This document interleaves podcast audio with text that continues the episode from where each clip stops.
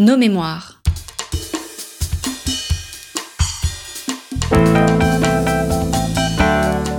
Une émission de la rédaction de Storia Voce.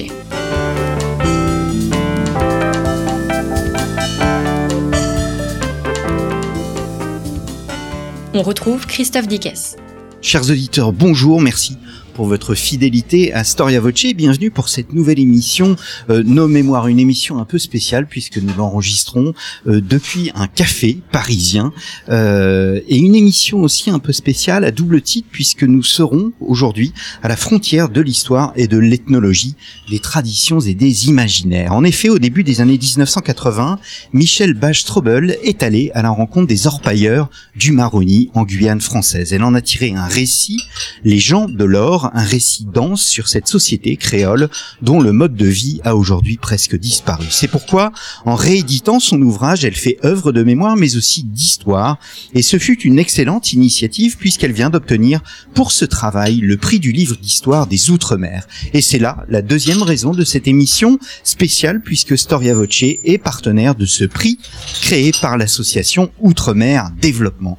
Michel Bachtrobel, bonjour. Bonjour, bonjour à tous. Merci d'avoir répondu à notre invitation. Merci d'être venu donc à notre micro. Vous êtes ethnologue, docteur en ethnologie. Vous avez aussi passé, vous êtes aussi passé d'une maîtrise d'histoire euh, de l'art euh, à une maîtrise aussi de, de, de lettres modernes. Vous avez été enseignante dans les écoles d'art de Dakar, de Martinique et de Guadeloupe. Votre nom est synonyme de voyage. On est impressionné par le nombre de voyages que vous avez pu faire. Vous avez suivi votre mari euh, qui est euh, qui est médecin euh, et vous êtes arrivé euh, donc en Guyane. On va voir les raisons pour lesquelles vous êtes allé en Guyane, mais peut-être un mot, euh, Michel Bachtrobel, sur l'ethnologie. Est-ce que l'ethnologie peut être liée à l'histoire? Absolument. Je pense que l'histoire et l'ethnologie sont, comme on dit en créole, lions la main qu'à laver l'autre, c'est-à-dire que l'un a besoin de l'autre et que l'ethnologie et l'histoire se complètent, euh, s'entretiennent et ont des relations euh, tout à fait chaleureuses. Et Alors- je pense que c'est très important. D'ailleurs, mes gens de l'or, euh, j'ai j'ai mis en sous-titre Mémoire euh, des orpailleurs créoles. En fait, aujourd'hui, ce sont des archives, puisque ces gens dont je parle ont totalement disparu. Ils n'existent plus, ils sont morts, mais leur mémoire est restée vivante en tant qu'archive peut-être de toute une période de l'or en Guyane, une des périodes de l'or de Guyane. Et c'est pour cette raison donc que nous avons souhaité faire cette émission euh, sous le label Nos Mémoires parce que vous mettez en avant au fond la mémoire de ces gens euh, disparus. Qu'est-ce qui vous a amené à franchir l'Atlantique euh, à partir d'Afrique parce que vous étiez en Afrique pour ensuite aller dans la région des Caraïbes et de la Guyane? Eh bien, c'est lors d'une d'un métier du métier de mon mari. Il était médecin dermatologue à Dakar. Moi, j'ai enseigné aux Beaux-Arts de Dakar et nous avions envie de, après sept ans de vie dans le Sahel, nous avions envie de retrouver une, un autre type de vie. Nous avions deux enfants de 9 ans et de 2 ans et demi. Et pourquoi pas la Guyane? Des amis nous avaient dit, ah, c'est très intéressant, surtout le Maroni.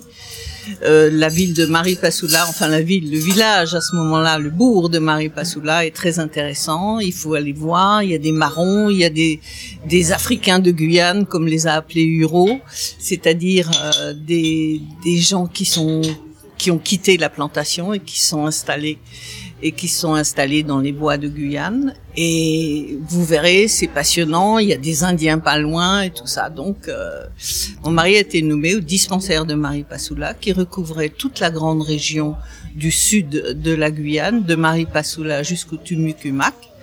Et au bout de quelques mois d'installation, j'étais bien. Je me suis dit, je vais me faire, euh, je vais me chercher euh, un sujet d'enquête. J'avais très envie. Il y a eu des intrigues euh, autour de ces créoles.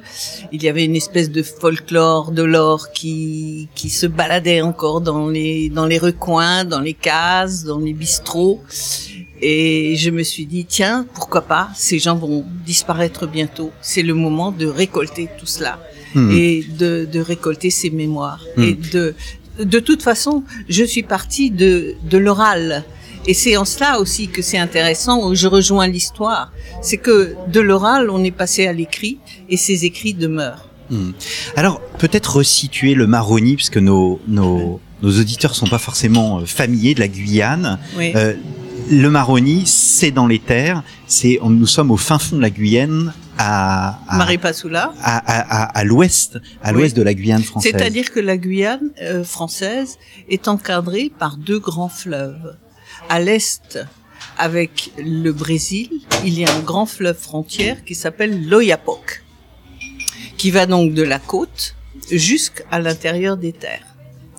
Et l'autre face, l'autre l'autre partie de la Guyane, l'autre euh, frontière de la Guyane se fait avec le Suriname, ex-colonie hollandaise, qui va de Saint-Laurent-du-Maroni jusqu'au euh, au sud également, jusqu'aux Aux affluents du, du Maroni, tout à fait aux sources du Maroni.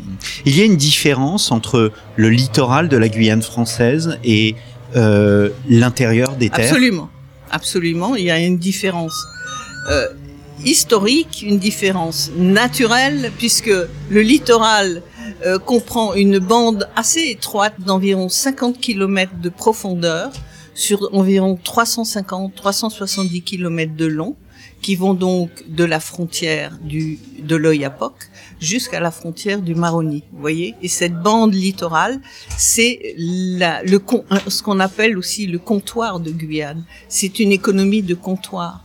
Alors que l'intérieur, qui couvre environ 70 000 kilomètres carrés, sont euh, de, la, de la forêt euh, amazonienne. Vous voyez? Donc il y a une très grande différence. Il y a aussi une différence au point de vue du littoral lui-même. Il y a deux zones. La zone de l'Est, plutôt des marécages, euh, et la zone de l'Ouest, plutôt des plaines, euh, où l'on a fait des cultures, etc. Donc, Hmm. Mais il faut aussi savoir que ce qui est important en Guyane, c'est euh, le nombre de fleuves qui prennent tous leur source euh, vers Saül, qui est une co- commune de l'intérieur, au cœur de la Guyane, et tous ces fleuves euh, se jettent dans l'Atlantique. Donc il y a une grande opposition entre à la fois l'Atlantique et la forêt, et aussi entre le littoral et, et la forêt, bien sûr. Hmm. Alors, venons-en aux, aux méthodes, euh, puisqu'on distingue le, euh, les méthodes des ethnologues et les méthodes des historiens. Là, vous avez travaillé sur l'oralité. Qu'est-ce qui distingue? Comment avez-vous travaillé euh, Oui. au- pendant toutes ces années? Eh bien, Vous parlez d'une valise, même de deux valises, Ah, bien sûr, bien remplies d'énormément de documents. Que sont le- ces documents? Ces documents, c'est d'abord des recueils, des recueils écrits, que des transcriptions. D'abord, il faut passer par la langue. J'ai commencé par apprendre la langue. Et c'est une langue euh, assez passionnante à apprendre puisqu'il y a beaucoup de déclinaisons françaises, beaucoup de mots qui sont d'origine française. Et donc, euh, mes documents, c'était essentiellement euh, des transcriptions de cassettes euh, audio, puisque j'enregistrais leurs paroles et quand je pouvais, mais pas toujours, parce que j'ai beaucoup travaillé avec eux. J'étais en activité avec eux, à la fois sur les chantiers, euh, sur les chantiers d'orpaillage, mais aussi dans les abattis, dans les champs où l'on travaille, dans les villages, etc. Donc il y a toute, euh, il y a une disparité des lieux euh, d'enquête, si vous voulez. Euh, L'ethnologue bouge et ce sont des gens qui ont beaucoup bougé et qui ont raconté aussi leur vie de mouvement. Beaucoup ont parcouru toute la Guyane, tous les fleuves, si vous voulez, à la recherche du bon coin, à la recherche de, selon les rumeurs, selon les choses que l'on que l'on colporte, etc. Donc euh, il faut bien se dire que c'est, on est dans le mouvement, on est dans le mouvement à la fois dans la parole, dans les, les mouvements du canotage, les mouvements du travail de l'or. des- Vous voyez, c'est, c'est, c'est assez riche de ce point de vue-là. Hmm. Oui. Autrement, autrement que dire, c'est que euh, c'est une euh, l'ethnologie, c'est une recherche de l'altérité. C'est un, c'est vivre une certaine altérité et de partager la conception du monde d'une autre société, essayer de la comprendre au cœur du vécu. Hmm. C'est-à-dire il n'y a pas eu d'archives. Il y a bien sûr des documents sur l'orpaillage en Guyane. J'en ai lu, j'ai assisté, j'ai cherché Il y a des documents administratifs, des, documents administratifs, des archives, des, tout cela. Il y a des gens qui ont écrit sur l'or de Guyane, des, des ingénieurs miniers, etc. Mais ce que je cherchais moi, c'est en fait, c'est la chose suivante. Qu'est-ce qui a fait que ces gens cherchaient de l'or? Qu'est-ce que l'or pour eux? Je sais bien ce qu'est l'or dans nos sociétés depuis euh, l'origine, euh, depuis depuis euh, Jason et la, la quête des Argonautes, dans nos mythes occidentaux, on sait ce que ce que représente l'or, mmh. c'est-à-dire à la fois la richesse, la parure, quelque chose d'inaltérable, mais aussi quelque chose de parfois dangereux, parfois dangereux, délicat à toucher. Et donc, euh, quel est le sens de la quête pour ces gens dont les grands-parents étaient esclaves? Hmm.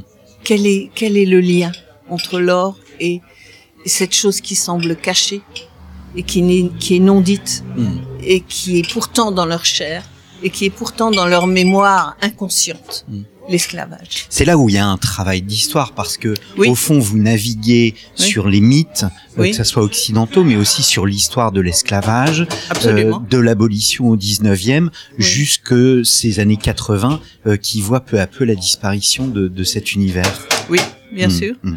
Alors vous, vous parlez d'altérité et il y a une chose qui est assez fascinante, euh, c'est vous écrivez rien en Afrique parce que vous veniez de l'Afrique, je le rappelle à nos auditeurs, rien en Afrique ne m'avait préparé à une aussi grande diversité dans un espace apparemment aussi uniforme. Ce que je trouve vraiment fascinant dans votre description, c'est précisément cette diversité, diversité des hommes, diversité des cuisines, diversité des musiques, diversité des rites, diversité des langues. Absolument. Et c'est mm. ce bourg de Marie Passoula et un autre village qui a aujourd'hui complètement disparu et qui s'appelle Wakapu, qui est légèrement en, aval de Maripasula, où vivaient encore une poignée d'une dizaine euh, d'anciens orpailleurs avec leurs femmes. Euh, et aussi à Binsdorf. Bref, il y avait trois, quatre lieux, ainsi que Saül, que j'ai bien connu, au centre de la Guyane. Ce sont des, des lieux de la diversité. Pourquoi Maripasula en particulier? Je l'explique dans les trois portes du dispensaire quand je raconte que chaque, chaque petit groupe ethnique avait sa porte d'entrée au dispensaire. Et en fait, en amont vivaient les Wayana. C'est une société amérindienne installée de très longue date euh, qui vit sur le Litani, c'est-à-dire une, frange du, du Maroni un peu plus en amont, dans différents voyages, des différents villages. Il y a également les Teko, anciens émerillons. Donc, des, des Amérindiens qui viennent de temps en temps à Maripasula en canot pour acheter quelque chose à l'épicerie. Il y avait une ou deux épiceries seulement dans le village. Euh, venir voir le médecin ou venir faire un tour.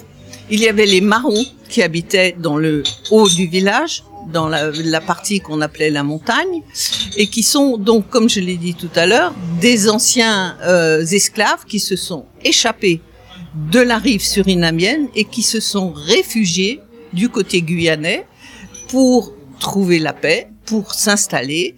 Il y a eu des guerres avec d'autres d'autres marrons, etc. Et la France les a reconnus comme euh, citoyens français à partir de 69, des années 60. Mais auparavant, ils avaient tout à fait le droit de venir s'installer en Guyane française. Pourquoi avoir choisi euh, d'étudier les orpailleurs tout particulièrement Eh bien, ben justement, je vous ai dit que c'est que c'est que ça m'intriguait. Les orpailleurs euh, sont la plupart d'origine sainte-lucienne c'est-à-dire des gens qui viennent des Antilles, des Antilles britanniques, ex-britanniques. Donc il y a déjà un mouvement de migration. Il y a un grand mouvement de migration. La Guyane est une grande terre de migration et le restait et le reste encore. Et donc ces Saint-Luciens qui sont arrivés en Guyane que j'ai connu dans les années 30 et 40 sont allés dans les bois pour chercher fortune, pour chercher une nouvelle vie, pour euh, pour gagner leur vie et éventuellement retourner riches dans leur pays. Mais ceux que j'ai rencontrés sont un peu les perdants de cette, de cette quête. C'est-à-dire qu'ils sont restés coincés dans les bois. Pourquoi? Parce que en 49, le préfet Vignon a décidé de euh, d'installer une commune à Maripasoula pour que ces gens reviennent, parce qu'ils venaient des des layons, ils venaient des des criques, des criques c'est des rivières, ils venaient de de tout cet ensemble de rives, de de, de fleuves, et le préfet Vignon voulait leur donner un havre de paix, une école, une église, une gendarmerie, et les leur donner une, une vie plus agréable pour la fin de leur jour. Hmm. D'où vient le terme orpailleur? Je crois que ça vient d'un ancien mot français, arpailler, arpailler qui signifie saisir, prendre. Euh, je crois que euh, il y a plusieurs auteurs euh, médiévaux qui utilisent ce terme de harpailler, avec un H, et orpailler, prendre de l'or, sans doute. C'est comme Mm. ça que je mets. Ce n'est pas lié au mot paille? Peut-être aussi parce Oui. que la paille ou la toison, la toison d'or de Jason notamment, c'était une manière de recueillir autrefois les pépites et les grains d'or euh, sur euh, la toison d'un d'un bouc ou d'une euh, d'une brebis. Hmm. Vous comprenez? Parce que euh, les pépites restent coincées dans les dans les filaments de, de laine Hmm. et, et peut-être aussi euh, de la paille. Hmm. C'est possible. Vous avez mis euh, six mois avant de pouvoir accompagner euh, deux orpailleurs euh, et votre première impression, elle est assez euh, ah oui, dure. Vous- Oui, je vous cite dérisoire, obsolète, misérable, archaïque. oui, oui. Je me rappelle, j'avais, j'ai mis du temps. Pourquoi il faut mettre du temps? Parce que pour euh, toucher à ce vécu et toucher à ces ces, ces confins un peu secrets de l'intimité, de la subjectivité des gens. On peut pas arriver comme ça et dire emmenez-moi dans les bois, je veux aller voir comment vous travaillez. C'est pas comme ça que j'ai fait. Il faut progressivement se Faut faire apprivoiser. adopter, apprivoiser, se faire adopter, parce que autant que nous, que, que l'ethnologue ou celui qui cherche s'incruste dans la vie d'autrui, autrui s'incruste dans la vôtre. Et il y a un travail de l'intersubjectivité qui est fondamental. Hmm. C'est-à-dire, je vais vous donner des exemples. Moi, je m'intéressais, par exemple, euh, sur la vie de tel orpailleur isolé dans sa case, et on me dit ah bah oui, mais il a vécu avec telle personne, on- il y a des liens de parenté, il y a des liens de filiation ou ceci cela avec telle personne et telle personne. Eux aussi se demandaient cela de moi, et ils trouvaient. D'abord, j'étais Madame Docteur, donc euh, Vous étiez la femme du J'étais docteur. la femme du docteur Data Ouman, disaient les, les marrons. Et donc, euh, il me, il me refusait rien, puisqu'il se disait, en rigolant, si tu réponds pas à la dame, il va te faire une piqûre, par exemple. Ouais. Ou bien alors, euh, il voyait que j'avais deux enfants et que j'allais me balader dans les bois avec euh, tel orpailleur ou tel orpailleur ou tel partenaire. Or, ça ne se fait pas. Et ça ne se fait pas. Et les femmes me disaient, mais pourquoi tu t'occupes pas de tes enfants? Elle s'occupe même pas de ses, de ses enfants. Euh, ça y qu'à fouiller dans des affaires nègres. Euh, elle, elle va entrer dans des histoires de noirs là comme ça. Qu'est-ce qu'elle, qu'est-ce qu'elle cherche? Et d'autres m'ont dit, je l'ai appris parce que les rumeurs c'est extraordinaire, c'est un cloche-merle, un village pareil. Et les autres, d'autres m'ont dit, mais tu sais, cette femme, elle va chercher de l'or. Elle veut chercher de l'or et elle utilise des noirs pour aller tra- faire travailler, pour travailler pour elle. Hmm. Elle les fait travailler pour elle. Vous voyez, il a fallu que je tienne compte de tout ça. Il fallait que je comprenne comment associer tout ce que l'on me rapportait avec ce que je cherchais. En fait, je savais pas exactement ce que je cherchais. Il y avait, je leur disais, vous, vous cherchez de l'or, mais moi, je cherche pourquoi vous cherchez de l'or. Hmm. C'est ça qui m'intéresse. Dites-moi. Alors, il me disait, la vie, femme, la vie, c'est la vie, nous qu'on chercher. Donc, autant la femme docteur, la femme du docteur était acceptée, autant la chercheuse que vous êtes, ça a été beaucoup plus difficile. Je, quand je disais je vais faire un livre sur vous, c'était épouvantable. Il fallait surtout ne pas le dire et je l'ai plus dit. Hmm. Pourquoi? Parce que le livre, le seul livre qu'ils connaissent, c'est la, Bible. Hmm.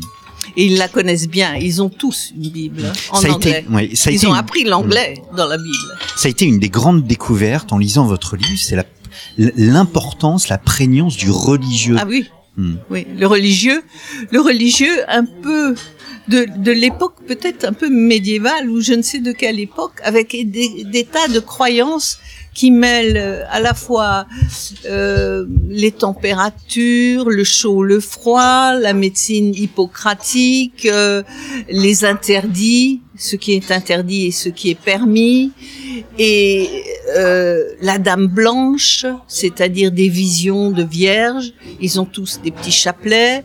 Ils prient énormément Dieu. Ils prient le Dieu chrétien. Ils, prient, ils prient aussi l'Ancien Testament. Ils le lisent en anglais. Et bon, tout ça, c'est vrai, c'est très important. Hmm. Très important. Et c'est resté comme ça. Hmm. Aller à l'église et tout ça. Mais il y a aussi le diable. Hein. Il y a le diable. Et il y a les gens engagés, c'est-à-dire ceux qui font des pactes avec le diable. Et qui se retrouvent le soir dans un fromager pour aller discuter de ce qu'ils vont faire, des, des, des, des choses incroyables. Oui. Hmm. C'est un peu raconté dans le bouquin d'ailleurs.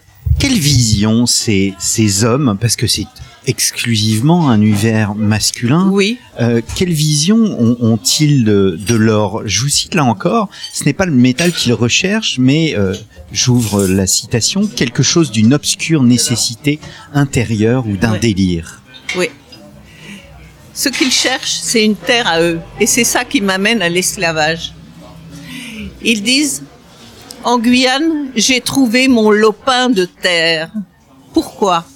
Parce que là d'où ils viennent, que ce soit des Guyanais de, de Guyane même, des, des créoles de Guyane ou des créoles des Antilles, régnait la plantation, c'est-à-dire le travail pour le maître.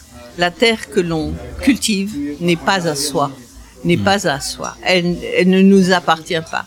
À la libération des esclaves, ils ont un petit lopin de terre, mais ce qu'ils cherchent, c'est un lopin qui rapporte.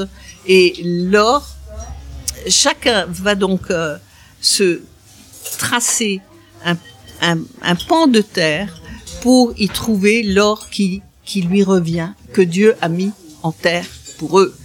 Et c'est donc une recherche d'un destin, une recherche de quelque chose de, qui, qui les associe à quelque chose qui est de la valeur, qui est de la reconnaissance, qui est de la richesse, qui est de la vertu. Parce que l'or, c'est à la fois une parure, mais c'est aussi une, une richesse, un signe de richesse, puisque c'est l'étalon, l'étalon de la richesse. Et, et c'est aussi, euh, et c'est aussi euh, une vertu, c'est-à-dire que ça vous donne une certaine puissance. Mm. Et d'ailleurs, quand ils me racontaient que pour eux, ce qui importait, c'était de délimiter son chantier, euh, on sabre, tu sabres ton ta parcelle dans ta crique. C'est ta crique, elle est à toi, elle porte ton nom et les uns et les autres connaissaient les criques des uns et des autres et les nommaient ainsi. Ah là, c'est des fins Milo qui travaillaient là. Je n'y vais pas. Il a dû laisser des, des choses mauvaises, peut-être. Et puis il est mort là, c'est pas bon. Vous voyez, tout ça c'est plein d'esprit et plein Il y a une superstition. une superstition qui est peut-être liée à, à l'ancien temps, aux anciennes croyances, vous savez, comme dans le bocage normand ou euh, vendéen, il y a toutes sortes de, de croyances en Hmm. rapport avec le corps, avec euh, les esprits et tout ça. Alors, ce que j'ai trouvé aussi d'intéressant dans cette, euh, dans, dans votre quête, euh, c'est, j'ai vu que l'or, c'est pas simplement euh, les talons, comme vous dites, c'est qu'il y a une dimension quasi euh, religieuse. C'est, un mythe assimilable au, au, au paradis terrestre. Oui, euh, vous savez, dans l'Ancien Testament, c'est eux qui me l'ont dit. Dans l'Ancien Testament, il est dit que Dieu aurait enfoui l'or en terre pour que Adam euh, le retrouve à la sueur de son front en l'ayant chassé du paradis. Mm. Et dans les anciennes traditions, euh, que ce soit chez les Thraces, que ce soit au 5e siècle avant Jésus-Christ, que ce soit chez les Égyptiens, l'or est associé à la mort au culte funéraire, on met dans les tombes des bracelets en or, des objets en or, des marques d'or, des, etc. Pourquoi? Pour payer le passage vers l'au-delà. En principe, il y a, il y a aussi cette croyance-là. Et donc, l'or a à voir avec la terre, avec le dessous-terre. Et, et quand je vous dis que avoir son lopin de terre et délimiter son champ et, en se disant ça c'est à moi, c'est là que Dieu a mis parce qu'il le sait en rêve. Très souvent, c'est un rêve qui l'annonce. C'est là que euh, Dieu a mis l'or en terre pour moi. C'est là que je dois le chercher. Ces hommes n'ont pas d'existence légale. C'est ce qu'il y a aussi d'incroyable dans votre ouvrage, c'est qu'on voit que euh, il n'y a pas. Euh, enfin, c'est oui, c'est une activité illégale, euh, mais qui est au fond et, et, tout à tolérée. Admise. Tout à fait tolérée, tout à fait admise. C'est-à-dire que ils sont quand ils sont arrivés, euh, surtout de, de Sainte-Lucie, ils ont commencé par travailler sur un placère, c'est-à-dire dans une société minière, une société, un, un foyer minier. Et ils n'ont pas aimé. Ils sont restés peut-être six mois, un an, le temps d'apprendre le métier, et ils sont partis. Hmm. En fait, ce sont un peu des marrons. C'est aussi un peu des marrons, c'est-à-dire des gens qui s'échappent qui ne peuvent plus supporter, qui n'aiment pas supporter euh, un maître euh, ou un, un chef de placère. Et, et pourquoi ils s'échappent? Pour pour trouver leur propre euh, destin. Ces euh, ces hommes donc n'ont pas d'e- d'existence euh, légale. On, on, on vient de le dire. On n'a pas évoqué de des techniques. Euh, Oui. les, les, les techniques Rudimentaires. sont pas très développées. Non, elles sont absolument restées les mêmes que euh, du, des premiers placères du 18 du 19e siècle, hein, puisque les grands placères datent de 1856, c'est la découverte. Euh, dans les années 70, Linini c'est euh, 1900, 1901 et les techniques sont le sluice, sluice c'est-à-dire des caissons qui s'emboîtent ou bien un simple caisson. Il, il s'agit de débourber des terres, débourber des mottes de terre, les écraser pour qu'elles deviennent comme de la boue et passer dans des, des cribles pour recueillir une partie euh, de l'or qui ne s'échappe pas parce que beaucoup d'or s'échappait. Et en principe, ils allaient dans les chantiers qui étaient déjà repassés par d'autres. Hmm. Ils ont allé et, et ça, en cela, on peut dire qu'il y a une espèce d'ascendance des orpailleurs. Ils ont appris d'un ancien et ils font comme les anciens et ils vont aux mêmes endroits que les anciens. Hum, hum. Vous évoquez, euh, ça va faire rire nos auditeurs puisqu'on se retrouve donc dans, dans, dans un café au centre de Paris avec tout ce bruit, mais il y a précisément un bruit assourdissant de, dans, dans, dans tout Ouais. cet univers. Oui, absolument, oui, oui. Alors, qu'on on, on- imagine les hommes travaillant dans la nature, euh, Non, non, euh, non. tranquillement, C'est dans le silence. C'est Ouais. assourdissant. Euh, je parle notamment de- d'un lieu qui s'appelle Maraudeur, où nous travaillions avec deux, deux haïtiens et un maître du, un maître du chantier, un vieil orpailleur créole de Sainte-Lucie, et moi-même. Il s'agissait de presque pas de chanter, mais il fallait montrer de la joie. Il faut surtout ne jamais se fâcher sur un chantier. Il faut toujours travailler dans une espèce de bonne humeur, en blaguant, en faisant beaucoup de bruit. Pourquoi? Pour chasser les mauvais esprits d'une part, pour montrer que l'on est des humains, des chrétiens. On est là, on a Dieu avec nous, euh, on est on est protégé d'une certaine façon des mauvais esprits qui peuvent alentour. Le bruit et et l'or aime la vie puisque l'or c'est une forme de vie, donne la vie et donc il faut faire du bruit. Et Combien- chanter. Combien de, de grammes un, un orpailleur euh, dé- Oh. découvre? Est-ce qu'on a un ordre de grandeur de des extractions? Eh ben, je vais vous dire très simplement, puisque j'ai beaucoup travaillé euh, sur ce même chantier de maraudeur. Après 15 jours de travail, on m'a donné 5 grammes d'or. Et on a partagé en nombre de partenaires. On m'appelait Padna, partenaire, de même C'est-à-dire que vous avez reçu de l'or J'ai reçu 5 grammes d'or. Oui. Euh, Et les autres aussi. Euh, on était à 4, il y a eu 20 grammes en, une, en 15 jours. C'est vraiment très très peu. C'est très très C'est peu. des- ouais. Mais c'est très très peu. Ils Parce ne que- vivent pas de cela en fait. Il y a- et on parle toujours de la ruée vers l'or Ah et c'est ouais, très mais- intéressant parce que la ruée, euh, on a une image un peu celle du Far West, etc. Oui, oui, oui. Or, c'est bien, nous l'avons dit tout à l'heure, une migration. Euh, mais cette migration, cette ruée vers l'or, ne fait pas des hommes riches. Non, c'est-à-dire que les riches sont partis. Si, il y a eu des hommes riches. Mais les riches créoles se sont installés comme commerçants sur la côte. Et il y a eu des Saint-Luciens qui sont partis, qui sont retournés dans leur pays. Et c'est d'ailleurs parce qu'ils sont retournés riches dans leur pays que d'autres sont revenus. On dit ah bon, le père de tel euh, homme est revenu de, de Guyane, de la Guyane. Il a fait de l'or. Regardez comme il a pu s'acheter un champ, il a pu s'acheter des bœufs. Ah ben oui, on va y aller. On est oisif, on ne sait pas quoi faire de notre jeunesse, on n'a pas de travail. Allons faire comme ces anciens, allons repartir, partons aussi pour la Guyane parce que c'est là qu'on qu'on fait fortune. Si, si, il y a eu beaucoup d'or qui est sorti de Guyane, mais ceux dont j'ai parlé, ceux que j'ai rencontrés, c'était un peu les, les losers, les perdants Ouais. de la quête. Oui. Aujourd'hui, hein, vous le dites dans votre nouvelle euh, euh, préface, euh, tout cela a été remplacé par euh, euh, par une forme d'industrie et euh, il y a euh, enfin il y a des règlements de compte. Enfin, on vit dans un univers très violent. C'est absolument. Mais je crois que tout, partout où il y a eu euh, des ruées vers l'or, il y a eu des, De des la violences. violence, Oui, je pense que partout où il y a eu de l'or, il y a eu de l'illégalité. Parce que ça attire l'illégalité. C'est-à-dire là où s'installent des sociétés, s'installent aussi des maraudeurs, s'installent aussi des profiteurs, des gens qui la nuit vont voler l'or dans les dans, dans les bacs à tâches, dans les slouses, etc.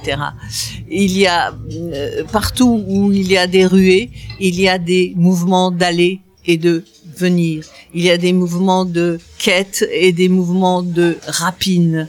Il y a, vous voyez, c'est c'est la part sombre de Hmm. l'or. La Hmm. part sombre de Hmm. l'or, elle est, elle est là aussi. Le plus grand paradoxe quand même de votre ouvrage, c'est de voir au fond des descendants d'esclaves partir comme les colons des siècles auparavant à la recherche euh, de, de, de l'or et vous montrer que euh, les créoles euh, ne sont pas très, euh, je vais dire, ne sont pas très avenants avec les indigènes eux-mêmes et reproduisent en quelque sorte l'esprit de domination que pouvaient avoir les colons. Absolument, oui. Enfin, c'était le cas de certaines personnes euh, que je cite, euh, notamment euh, Olympe. Euh, C'est-à-dire que ils considéraient que les marrons, les bonines, les aloukou, donc les marrons, étaient sauvages, étaient africains sauvages. Pourquoi? Parce qu'ils n'étaient pas christianisés, parce qu'ils euh, ils vénéraient un ancêtre mythique qui est un serpent, Gadou. Et donc, euh, euh, c'est assez compréhensible. Ils ont reproduit le schéma de l'occidental sur le créole. Ils l'ont reproduit à leur façon sur le marron. Mhm, mhm. Sur Comment- les Indiens, les Indiens, ils disaient c'est racine la terre, c'est racine la terre. C'est-à-dire que c'est c'est vraiment euh, les, les gens les les autochtones les plus Hmm. profonds. Mhm. Comment définir la, la, la créolité? Oh, c'est très compliqué. c'est une cristallisation de sociétés euh, de par le monde, de, dans toute la zone des plantations, que ce soit en Amérique du Nord, en Amérique du Sud, toute la zone des plantations, ainsi que les Mascareignes, c'est-à-dire la Réunion et l'île Maurice. Ce, sont des, des, des cristallisations de sociétés qui associent à la fois un exil de l'Afrique, la néantisation de l'identité, euh, le transbordement sous la férule de colons blancs dans une dans un autre territoire tout nouveau, tout l'Amérique ou les Mascareignes et, donc c'est des sociétés nouvelles inventées sur place qui bricolent qui bricolent une identité extraordinaire d'une grande richesse en empruntant de ci, de là, euh, en prenant un peu de ceci, un peu de cela. Et par exemple, les Amérindiens ont une certaine force, même auprès des créoles. Par exemple, un créole est très malade. Il va voir un créole pour le guérir. Il va voir un marron, un, guérisseur marron. Et il peut aussi aller voir un Indien. Il va demander à un Indien. Il y a, une, espèce d'osmose qui se crée quand même en cas de besoin. et on demande de l'aide à celui-ci. D'ailleurs, les marrons n'auraient jamais pu survivre dans la forêt sans l'aide des Amérindiens qui leur ont appris à cultiver, qui leur ont appris à manger du manioc, à préparer le manioc pour faire du couac, à, qui leur ont appris à, à pagayer sur les rivières, etc. Ouais. Quel est leur quel est leur rapport au passé euh, À l'heure où nous enregistrons cette émission, on parle beaucoup de, enfin, de, de tous ces événements liés à, à la mort de George Floyd, au passé colonial, etc., etc. Quel est euh, le rapport au passé qu'ils entretiennent et que vous avez pu observer dans les années 80 Dans les années 80, euh, la société créole guyanaise avait une certaine richesse à Cayenne, euh, à la fois festive. C'est une société festive avec des traditions très fortes du carnaval où l'on joue à être, euh, on joue avec son identité, on joue avec euh, le plaisir, à la avec la liberté. Tout est permis, euh, le monde est à peut être à l'envers. Il y a une très grande force de la danse. Et une des danses euh, guyanaises s'appelle le caseco, c'est-à-dire le corps cassé, brisé, peut-être en référence à l'exil premier. Hmm. Et euh, il y a euh, sur le Maroni, il y a eu euh, des fêtes de la rose et de la marguerite. Euh, ce sont des festivités très particulières qui remontent euh, à la France ancienne. Euh, des fêtes de la rose et de la marguerite, sans doute dans certaines provinces françaises. Je crois que cela existait. On classait, on aime classifier les gens selon la couleur, selon le degré de noirceur, selon quand on est de la marguerite, on est plutôt modeste, on s'habille de bleu, on s'habille euh, de manière euh, très simple et tout ça. Quand on est la rose, on est exubérante, on chante, on est, vous voyez. Il n'y a pas de vision binaire en fait, c'est une vision, on va dire, bigarrée des choses, Bigarrée. une vision plurielle. une vision absolument plurielle et qui reçoit et qui digère et qui transforme. C'est une société qui, qui, qui digère, qui bricole merveilleusement dans le sens le plus riche du mot bricoler. Hmm. Vous voyez Euh, Par exemple, le, la langue créole est extraordinairement riche. Elle emprunte du français, de l'anglais, du portugais, ish. Hmm. Par exemple, pour un enfant, euh, vient du portugais. Vous voyez, c'est euh, et c'est une euh, c'est une société que l'on peut. C'est une société du futur, une société du futur selon Glissant. Hmm. C'est un tout monde. C'est c'est intéressant parce que c'est pas un, euh, euh, pas une fois euh, vous montrez une société qui vit dans l'idée qu'il doit y avoir une repentance avec une vision d'un passé négatif. Au contraire, c'est une c'est une société qui veut voir l'avenir et qui vit pleinement. Absolument. Ah oui, oui, oui, je pense, oui. Qui vit pleinement et qui qu'il vaudrait, qu'il faut connaître. Et je suis vraiment très contente que ce livre paraisse dans la collection Terre humaine parce que c'est la première, euh, la, la première fois que paraît un ouvrage sur le monde créole. Et c'est, si vous voulez, le plus petit dénominateur commun, euh, c'est ces orpailleurs. Euh, je ne pensais pas que cela pouvait ouvrir sur quelque chose de beaucoup plus vaste, qui est le monde créole en général. Quoi. Pourquoi dit, je voudrais terminer par, par ces orpailleurs, pourquoi dit, euh, disparaissent-ils? C'est la précarité qui provoque leur disparition? Ils sont remplacés par d'autres gens, les garimperos, c'est-à-dire d'autres, d'autres migrants, des migrants qui viennent du Brésil et qui envahissent en ce moment la Guyane Hmm. et qui, puisque ces ces frontières naturelles qui sont que sont les fleuves sont des- véritablement poreuses. Vous pensez bien que les pays pauvres des alentours, que ce soit le Suriname où il y a eu des guerres terribles euh, depuis 86 à- à- jusqu'en 92, des guerres euh, fratricides, euh, ils viennent se réfugier et la Guyane les attire, aussi bien les marrons que, que les que les Brésiliens. les attire. Vous êtes retourné euh, Je retourne très souvent. Ouais. Je suis retournée en décembre euh, pour un colloque sur euh, le territoire de l'Inini. C'est justement cet intérieur qui est resté, euh, qui est resté chasse gardée du gouverneur, qui est resté un territoire clos, coloniale jusqu'en 1969. Et nous avons fêté euh, en décembre 19 la fin du, du territoire de l'Inini. Hmm. Ouais. Eh bien, merci, 50 ans. merci beaucoup euh, Michel Bach-Trouble. Donc les gens de l'or, mémoire des orpailleurs créoles du Maroni euh, en, en- en Guyane dans la collection Terre humaine des éditions Plomb. Oui, et je voudrais juste ajouter que je remercie les gens de, Du jury. du jury du prix d'histoire, du livre d'histoire d'outre-mer, de m'avoir décerné ce prix en 2020. Je regrette bien sûr de ne pas avoir pu assister au salon du livre et à toutes les festivités qui étaient qui étaient prévues pour à l'occasion de la sortie de cet ouvrage. Et vraiment merci à- au président, à tous les gens du jury, à vous-même. Mm. Merci. Merci euh, beaucoup. Donc je vous renvoie, euh, chers auditeurs, à ce, ce livre absolument euh, admirable qui montre que l'histoire n'est pas forcément euh, liée à l'étude des textes, mais aussi à l'oralité, à, cette, à ce nécessaire euh, échange. Merci encore, Michel Bach-Trouble. Et euh, il me reste à vous dire, chers auditeurs, euh, merci aussi pour votre fidélité, à vous donner rendez-vous la semaine prochaine.